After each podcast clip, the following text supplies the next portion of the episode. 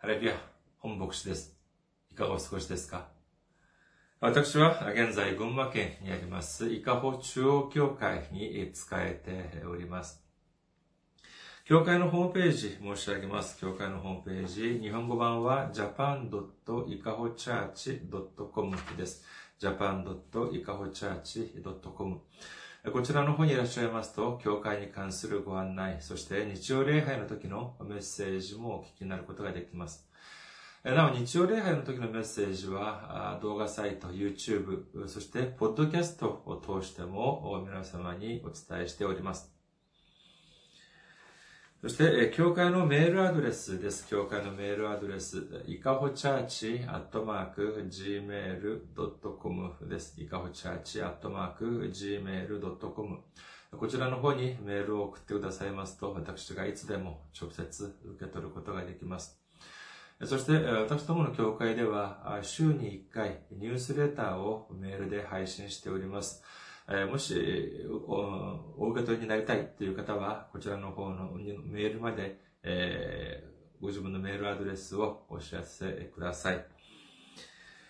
そして、選挙支援としてご奉仕してくださる方々のためにご案内いたします。まずは、日本にある銀行です。群馬銀行です。支店番号が190、口座番号が1992256です。群馬銀行支店番号190、口座番号が1992256です。そして韓国にいらっしゃる方々のためにご案内いたします。これは韓国にある銀行です。KB 国民銀行。07921-0736-251です。07 KB 国民銀行07921-0736-251です。私どもの教会はまだ財政的に自立しておりません。皆様のお祈りと宣教支援によって支えられております。皆様のお祈り、そしてご奉仕、ご関心のほどをよろしくお願いいたします。今週の御言葉を見てみましょう。今週の御言葉、創世記7章17節から20節までの御言葉です。創世記7章17節から20節までの御言葉、お読みいたします。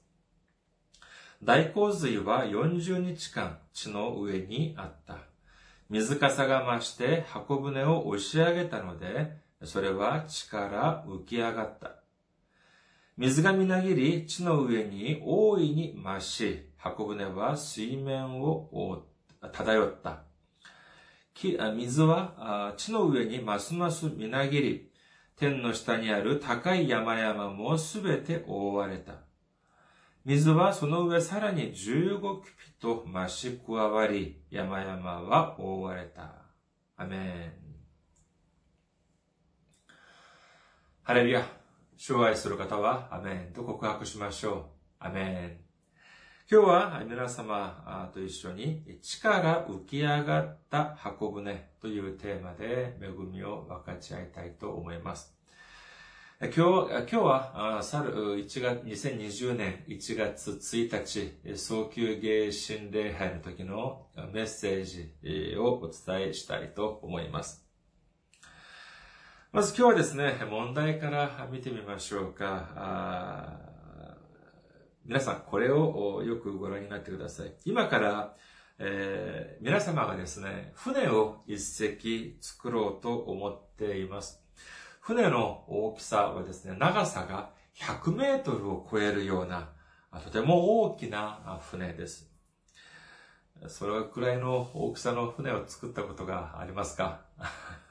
まあ、なくても大丈夫です。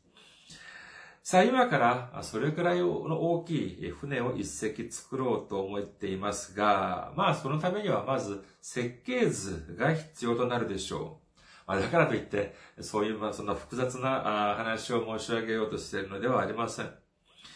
皆様がそのような大きな船、長さが100メートルを超えるような大きな船を作ろうとします。まあ、その時には、まあ、最も重要な要素といえば、やはり安定性を上げることができるでしょ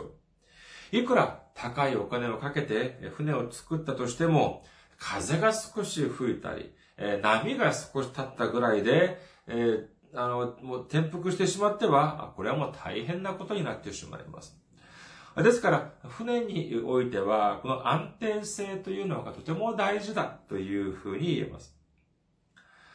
さあ、それでは、今から皆様に3つの船の形をお見せしようと思っております。だからといって本当のあの船のような形ではなくて、この船を上から見たら、上から見たらどのように見えるか、その上から見た形を3つ申し、お見せします。その中でですね、先ほど私が申し上げた点を考慮して、どのような船の形が最もいいのか、皆さんが考えてみてください。ちなみにこの A, B, C を今からお見せしますけれども、この3つの面積は皆同じです。ただ、形が違うだけです。上から船を見たときに、どのような形が、どの形が、まあ、皆さんは一番いいというふうに感じられるでしょうか。今からお見せしますけれども、だからといってそんなあまりあの深く考えないで、まあ、パッと見て、え、その感じ、自分の、ま、その考えを、ま、持って選んでみてください。まずは、A です。まあ、あの、ポッドキャストとか、音声で聞かれている方もいらっしゃるので、まあ、なるべく、まあ、あの、あ申し上げを、まあ、描写はしようと思っているんですけれども、この A、いかがですか？まあ、普通の平凡な長方形ですね。えー、普通の平凡な長方形。まあ、一般的な長方形と言えるでしょう。ドア、あドアとか見てみると、まあ、こんな形ではないかというふうに思われます。これが A です。そして、B を見てみましょう。次は B です。これは、ま、長方形は長方形ですけれども、さっきの、さっきの A と比べれば、とても細長いというふうに言えます。本当に細長い形だと言えます。面積は同じです。そして次は C です。C は何かというと、これは縦と横の長さが一緒。これはま正方形です。さあ、このような3つの船ですけれども、この3つの船の中で一番安定的なものは何だと思われますか？もう一度お見せしましょうか。えー、こちらが、まあ、いわゆる普通の、まあ、ドアみたいな形の長方形 A です。そして B はかなり細長い A に比べればかなり細長い形と言えます。そして C は正方形です。この3つの面積はみんな一緒です。まあ、ここでちょっと話題を変えてみましょうか。私たちにはとても馴染みの、馴染み深い、えー、ノアの洪水の話。子供の頃から、まあ、教会に通っていたという方たちは、まあ、ノアの洪水、ノアの箱舟についての話を、まあ、たくさんお聞きしたことがあるのではないかというふうに思われます。それだけではないでしょう。えー、いろんな絵を通してでも皆さんが習ったのではないかというふうに思います。でもですね、その絵を見てみ、イラストとかを見てみますとですね、大体みんな、まあいろんなイラストがありますけれども、大体みんな似たり寄ったりです。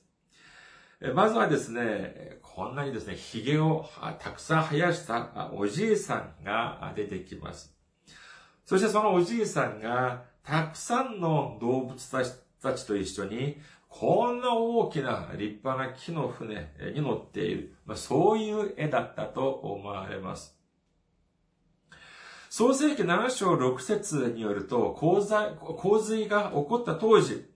このノアの年、御年は何歳ぐらいだったかというと、600歳だったそうであります。ですからまあ、髭を生やしていたとしても、全くまあ、不思議ではないでしょう。それに、たくさんの動物たちを箱舟に乗せなさいと、主がおっしゃったので、やはり、たくさんの動物たちがその、まあ、船に乗っている、箱舟に乗っている絵があったとしても、これもやはり、えー、まあ、おかしいとは言えません。妥当だと言えます。しかしですね、ほとんどのイラストとかを見てみると、この部分がおかしいんです。何かというと、皆さん、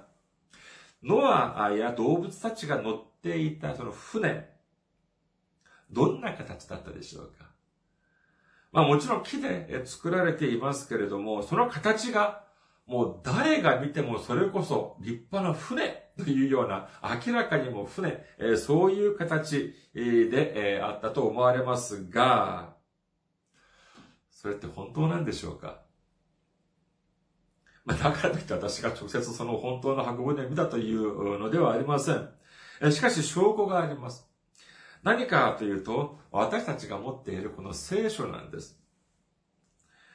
聖書を見てみると、主がノアに箱舟を建てることを、箱舟を作ることを命じます。その中で、その時の、その時、その箱舟に関する説明を神様、主がおっしゃいます。創世記6章です。創世記6章14節から16節あなたは自分のためにゴフェルの木で箱舟を作りなさい。箱舟に部屋を作り、内と外にタールを塗りなさい。それを次のようにして塗りな、作りなさい。箱舟の長さは300キュピト、幅は50キュピト、高さは30キュピト。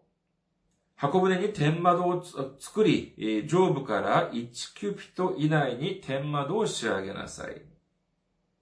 また、箱舟の戸口をその側面に設け、箱舟を1階と2階と3階に分けなさい。ノアの箱舟に関する主の御言葉というのは、たったこの3節だけなんです。それ以外にはどこにも詳しい説明がありません。ノアはこの御言葉を聞いて、箱舟の建設を始めます。まあ、ある人はそのノアが120年もの間箱舟を作ったというふうにおっしゃる方もいますけれども、聖書に出ている数字というのを、まあ、年齢とかというのを一つ一つ分析していってみますと、まあ大体、まあ、120年まではいかなくても大体70年から80年くらいだったではないかというふうに思われます。まあ、だからといって、まあこれもまあ短い年月ではありません。いくら昔だとはいえ、これを今の寿命、今で見てみると、もう一人の一生、一人の寿命というふうに言えるくらいのとても長い年月には変わりはありません。そのような長い間、船を、まあ、作って、えー、作っていっているんですけれども、その設計図というのがたったこの3節だけなんです。それでは、この3節で、本当に私たちが想像していたような、それくらい立派な、本当にも素晴らしいデザインの船を作ることができたでしょうか？まあ、正解、まあ、100%正解っていうよりは、あ言うには少し、まあ、あの、躊躇されますけれども、しかし、99%以上、それは不可能だったのではないかというふうに私は思います。ある方はこういうふうにおっしゃるかもしれません。いやいや、ノアが生きてた時も船があったはずだし、だったら、その船の形も少しずつ改良が加えられて、加えられていったはずである。だとしたら、あまあ、今のような、あ垢抜けたあデザインでないとしても、しかし、まあ、ある程度、まあ、船のような形をしていたのではないか。それを単に、まあ、大きく作った、そういうのではないか、ということなんです。それではですね、一度考えてみましょうか。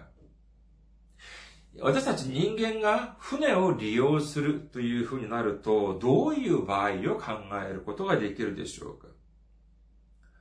まあ大体まあ二つではないかというふうに思われます。まず一つは移動のための手段、まあつまり交通手段です。そして二番目は魚の漁のための手段です。しかしまあ基本的にですね、聖書にこの船という記述を見てみますと、ノアの箱舟以前には全くこの船というのは登場しないしないんです。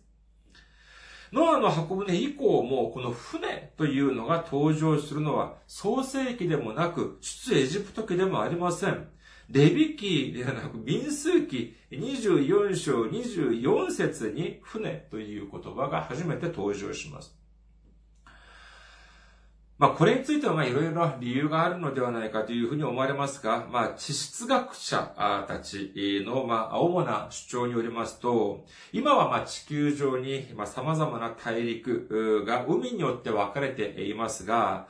昔は一つの塊の土地だったというふうに言います。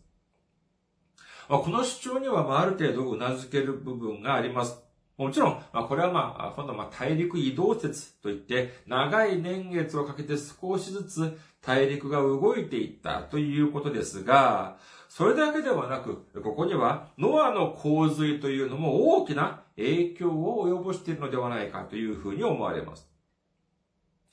ノアの洪水によっても全世界が海の中に沈んでしまいます。ある方は40年間、まあ今日の御言葉にも、えー、大洪水は40日間地の上にあったというふうに書かれておりますけれども、この40日間というのは雨が降ったあその日だけだというふうに思われます。どうしてかというとですね、創世記7章24節8章3節には、この洪水が150日間あったというふうに書かれています。そして150日以降、それ以降、水が少しずつ引いていったというのであります。ですから、そして、えー、その水で覆われていた、その年月というのは大体は1年ぐらい。そして、ノアが箱舟の中にいた期間は1年以上というふうに考えられます。このことによって、この出来事によってもう全世界の地形というのはもう大きく変化することになったのです。なったのであります。ですから、柔らかい部分は、あそれこそ削っていって、削られていき、そして、まあ、湖もでき、そしてたくさんの島々もできたのではないか。すると、こうなってくると、もう、えー、次は水の上を行ったり来たりする必要が生まれたので、船が登場をしたはずでありますが、それ以前はもう陸路で十分だったから、その交通手段としての船は必要ではなかったのではないかというふうに思われるのであります。そして2番目、この漁のための手段ですけれども、これは私が、これは言い切ることができます。ノアの洪水以前、人々は漁をしませんでした。その理由は何でしょうか？私がこういうふうに言い切る理由はど、な、どうしてでしょうか？そうです。ノアの洪水以前の人々はみんなベジタリアンだったんです。創世記2章15節から17節を見てみると、アダム、あ、神様が主がアダムに次のようにおっしゃいます。創世記2章15節から17節神である主は人を連れてきてエデンの園に置き、それを、そこを耕せた。また、耕せ、また守らせた。神である主は人に命じられた。あなたはそののどの木からでも思いのまま食べてよい。しかし善悪の知識の木からは食べてはならない。その木から食べるとき、あなたは必ず死ぬ。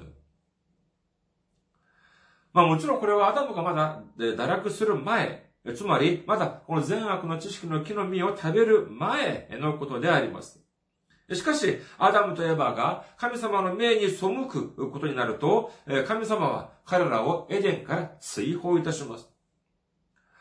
その時、主は何ておっしゃったのかというと、創世記3章17から19を見てみましょうか。創世記3章17節から19節また人に言われた。あなたが妻の声に聞き従い、食べてはならないと私が命じておいた木から食べたので、大地はあなたのゆえに呪われる。あなたは一生の間苦しんでそこから食を得ることになる。大地はあなたに対し、茨とアザミを生えさせ、あなたは野の草を食べる。あなたは顔に汗を流して糧を得、ついにはその大地に帰る。あなたはそこから取られたのだから。あなたは土の塵だから。土の塵に帰るのだ。というふうにおっしゃいました。依然として、主はアダムに、えー、何ておっしゃったのかというと、あなたが食べるのは野の草、つまり野菜だというのであります。この御言葉はどこまで、えー、続けられるか、どこまで来るのかというと、ノアの洪水の時まで、えこれはずっと引き継がれるということになります。じゃあ人間がいつから肉を食べてもいいようになったのかというと、これはノアの洪水が終わった後なんです。箱舟から出てきたノアに対して主はこのようにおっしゃいます。創世記9章2節から3節あなた方への恐れとおののきが地のすべての獣、空のすべての鳥、地面を動くすべてのもの、海のすべての魚に起こる。あなた方の手にこれらを委ね、え、委ねられたのだ。生きて動いているものは皆、あなた方の食物となる。緑の草と同じようにそのすべてのものを今あなた方に与える。もし、以前にもですね、すでに人間、人間たちが陸地に住む肉や海に住む魚を食べていたのであれば、主はあえてこのようにおっしゃる必要はなかったはずです。それではなく、ノアの洪水以前は人間たちはみんな野菜ばかり食べていた。野菜だけを食べていたので、食べていたんですが、これからはすべての生きる獣、魚、鳥、みんな以前の野菜のように、みんなあなたたちが食べるようにして、食べてもいいようにしてあげるよ。こういうふうに主はおっしゃったのであります。こういう点を見てみると、こういう点をもろもろ考えてみると、ノアは修理、神様からこの箱舟の、を作ること、箱舟の、箱舟の制作を命じられる前まで、その時までは、船というものを見ることも聞くこともなかったのではないか、というふうに思われるのであります。これは何を意味するのかというと、ノアは箱舟の制作において自分の知識や経験を活かすことができずに、ただただ主の御言葉通りに船を作るしかなかったというのであります。そりゃそうでしょう。自分が作ったことがあるとか、あまたは、まあ、少なくとも、まあ、まあ、見、見たり、聞いたりしたことがあったのであれば、主がまあそこまでおっしゃらなくとも、いちいちそこまでおっしゃらなくとも、その時自分が持っている知識や経験にのっとって、まあ、その自分なりのデザインを施すということもあったのでしょうが、ノアは全くそういうことができませんでした。ただただ、主がおっしゃる通りに作るしかなかったのであります。この点を考えて、また、その箱舟の設計の話に戻ってみよう、ではありませんか。創世記6章14節から16節あなたは自分のためにゴフェルの木で箱舟を作りなさい。箱舟に部屋を作り、内と外にタールを塗りなさい。それを次のようにして作りなさい。箱舟の長さは300キピト、幅は50キピト、高さは30キピト。箱舟に天窓を作り上部から1キュピト以内に天窓を仕上げなさい。また、箱舟の戸口をその側面に設け、箱舟を1階と2階と3階に分けなさい。ここで今日注目しなければならない点は15節であります。ここに、ここ見てみると、箱舟の大きさがとても正確に出てきています。箱舟は前後300キピト、幅は50キピト、そして高さは30キピトということであります。1キュピトというのはどれくらいの長さかというと、1キュピトは肘、肘からその中指までの長さだというふうに言われております。まあもちろんまあ人は人によって、えー、少しずつ違うはずでありますけれども、まあ大体45.6センチぐらいだったのではないかというふうに思い思われます。まあ計算しやすいように、まあ45センチ、45センチとしましょうか。そうすると1キュピトが45センチだとすると、えー、300キュピトというのは135メートル。幅が50キュピトというのは22.5メートル。そして高さ、30キュピトというのは13.5メートルということになります。皆さん、覚えていらっしゃいますか？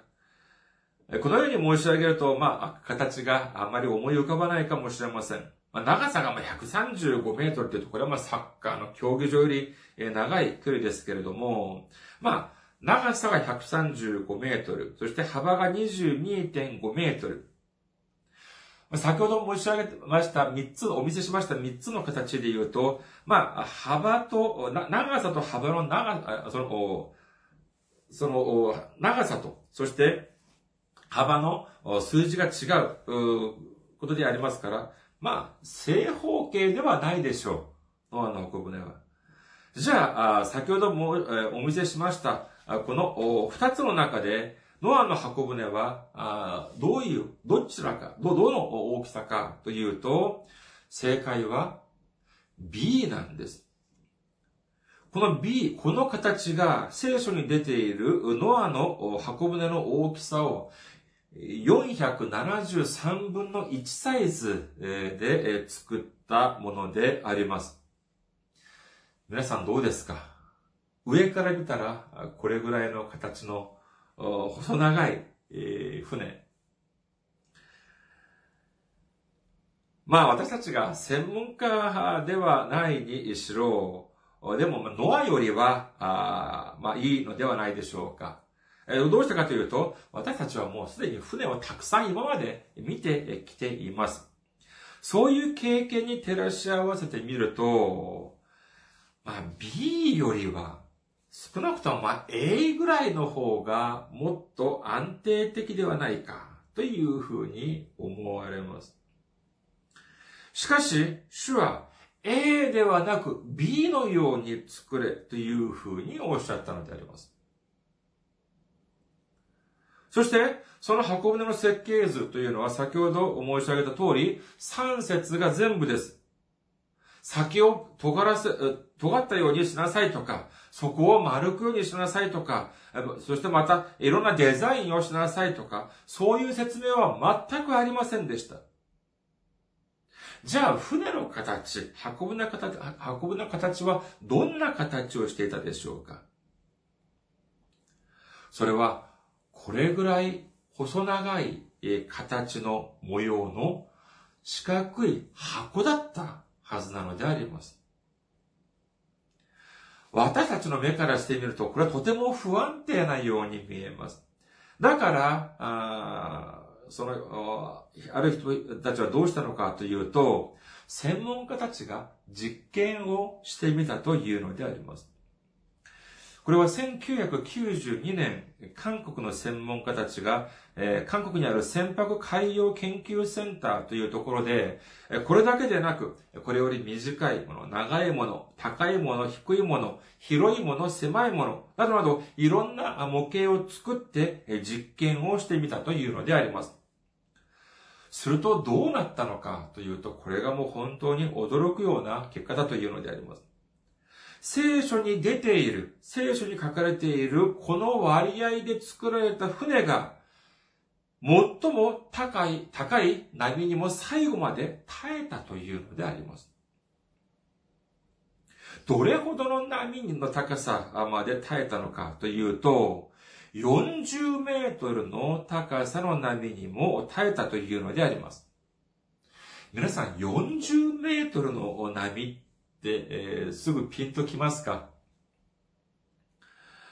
えー、去る2011年3月11日、日本の岩手、宮城、福島の東日本を襲った、そして、えー、犠牲者が2万人にもなる、このような恐ろしい津波、東日本大震災の時の津波を皆様も覚えておられると思います。その時に津波がもうとても高い津波だったというふうに言われていますが、最も高い津波、津波が襲ってきた時の最も高い波の高さというのがどれくらいだったかというと、ネットで探してみたらですね、当時最高一番高い津波の高さというのが16.5メートルだったと言います。じゃあ40メートルという高さがどれほど高い波なのか、皆さん少しは想像ができるのではないかというふうに思います。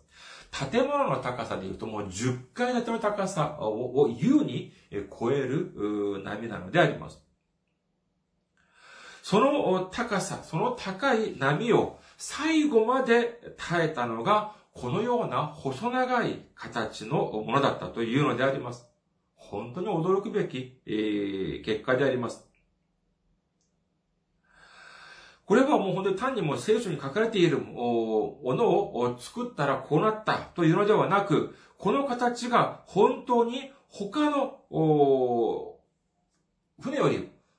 かなり不安定なように見えるにもかかわらず、この形が最後まで残ったっていうのは、これはもう驚きではないでしょうか。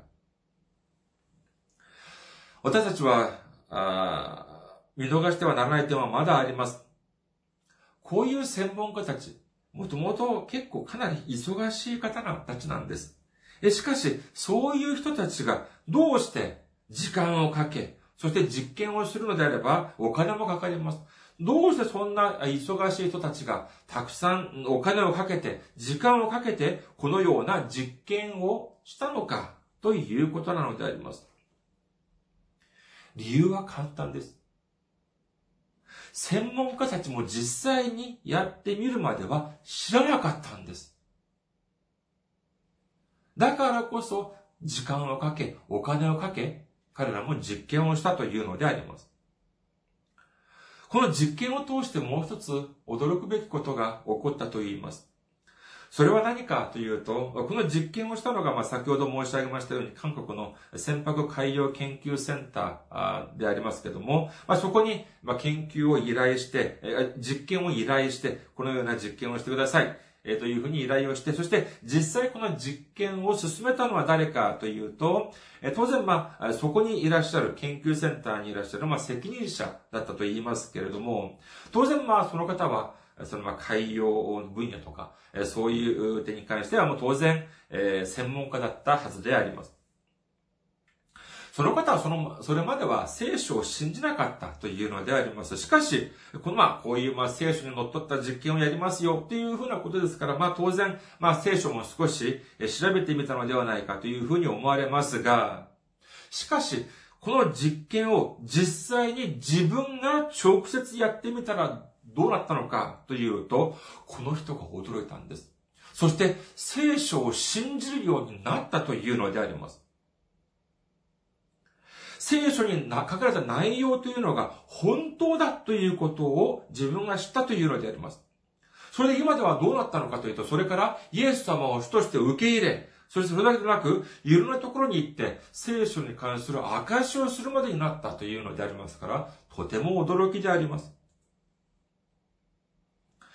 私が以前、私の個人のブログにですね、ある聖書に関する内容をアップしておいたらですね、ある人が次のようなそのコメントをつけていました。この人曰く、この人何て言ったかというとですね、少し勉強すれば聖書がどれほどデタラメなのかというのはすぐわかる。このようなことを書いていました。ちょっと勉強すればそんなことはすぐわかるっていうふうに言うんです。まあ、それに私がまあ、レスをつけはしませんでしたけれども、内心このように考えました。そう。少し勉強したからそうなんだよ。もうちょっと一生懸命勉強してみなさい。皆さん、聖書を読んで驚くのは、その海洋に関する専門家、船舶に関する専門家だけではありません。例えばですね、聖書レビ記を見てみますと、動物を捧げるときにどういうふうに解剖しなければならないという内容が出てきますけれども、ある獣医さんが、まあ、その動物のお医者さん、獣医さんがですね、これを読んでとても大きな恵みを受けたというのであります。その理由は何かというと、内容がとても正確だって言うんです。そして、それを見たから、あ見た後、自分も聖書を受け入れる、聖書を信じるようになったという話を聞いたことがあります。そして、まあ、あ僭越ながら私事を申し上げますと、まあ、私はまあ、えー、か、まあ、法律をまあ少し、えー、法学を少しまあかじったことでありますけれども、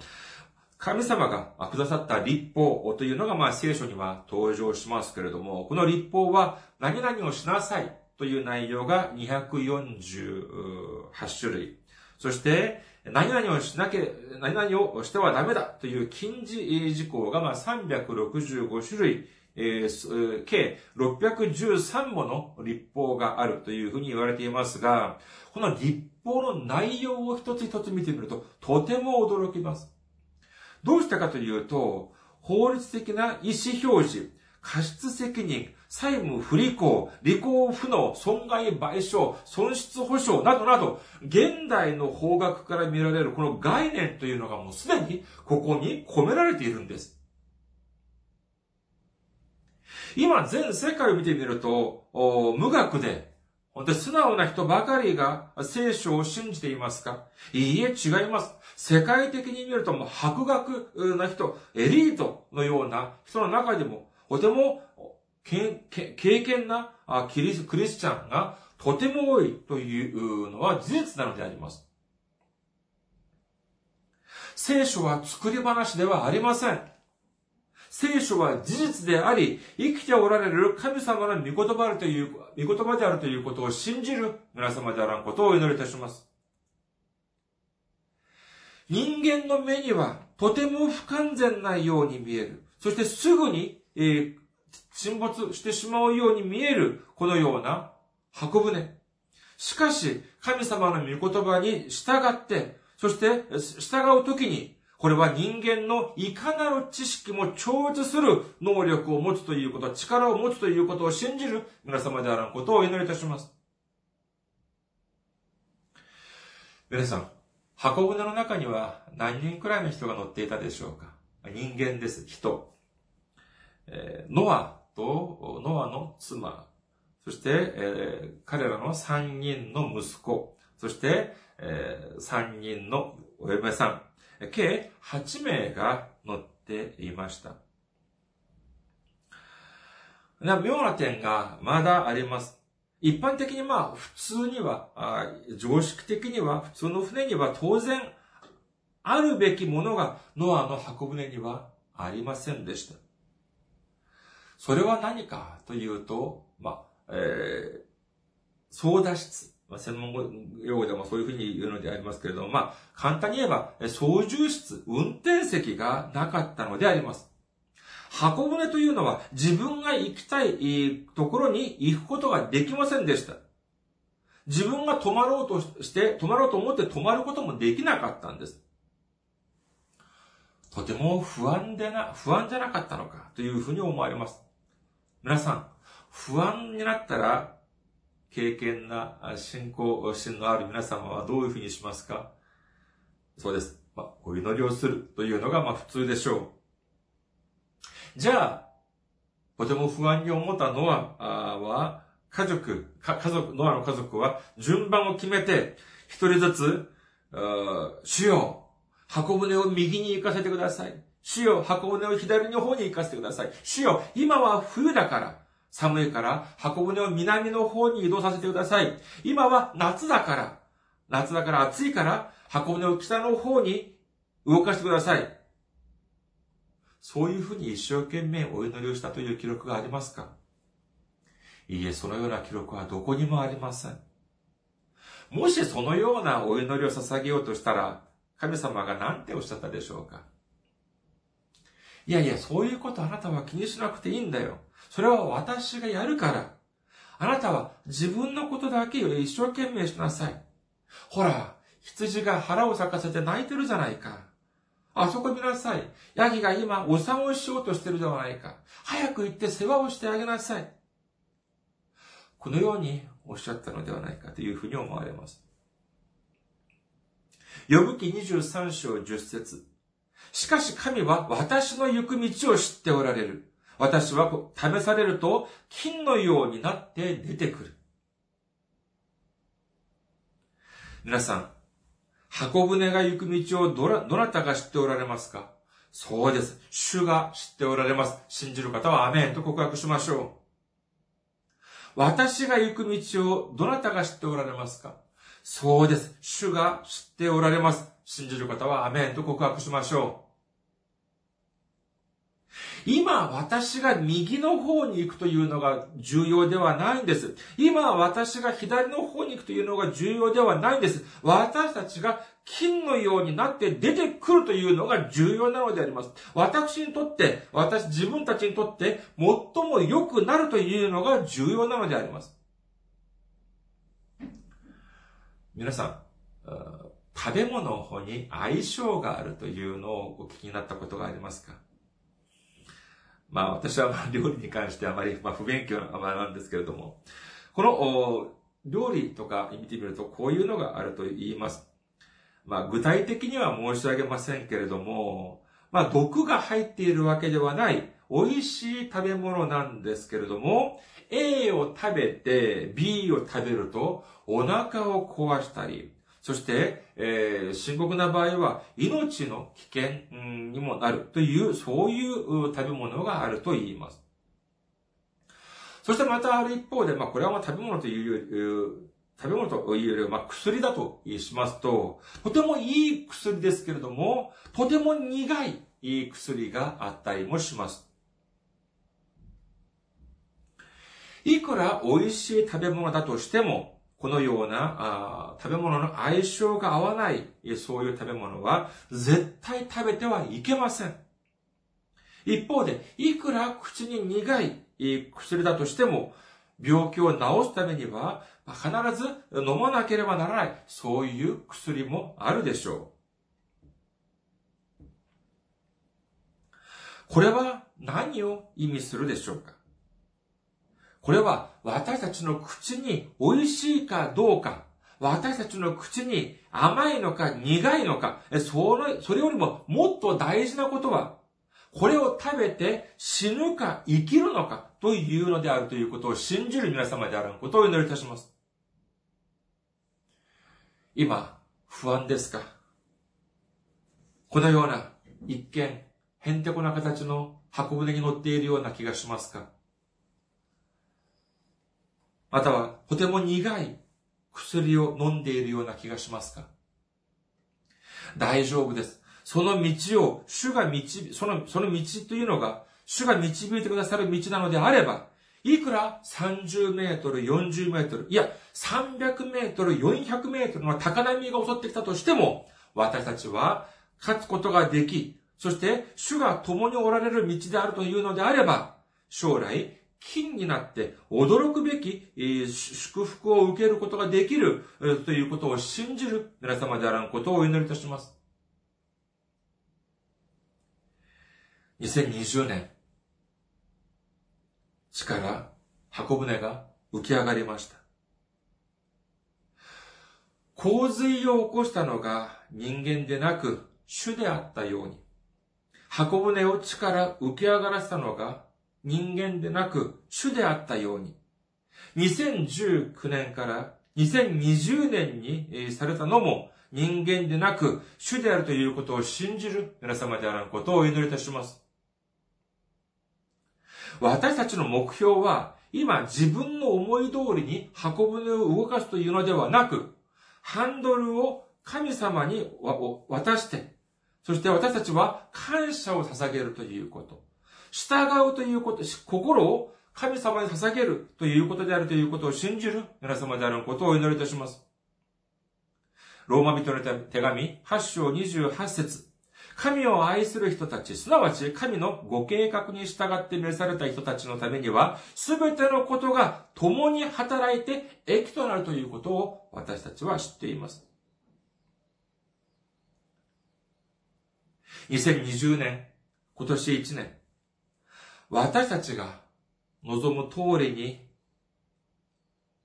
箱舟が行ったら、行ったら感謝を捧げましょう。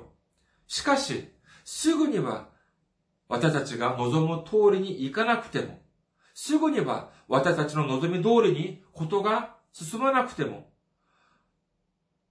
すべてのことが共に働いて益とくださる主を信じて、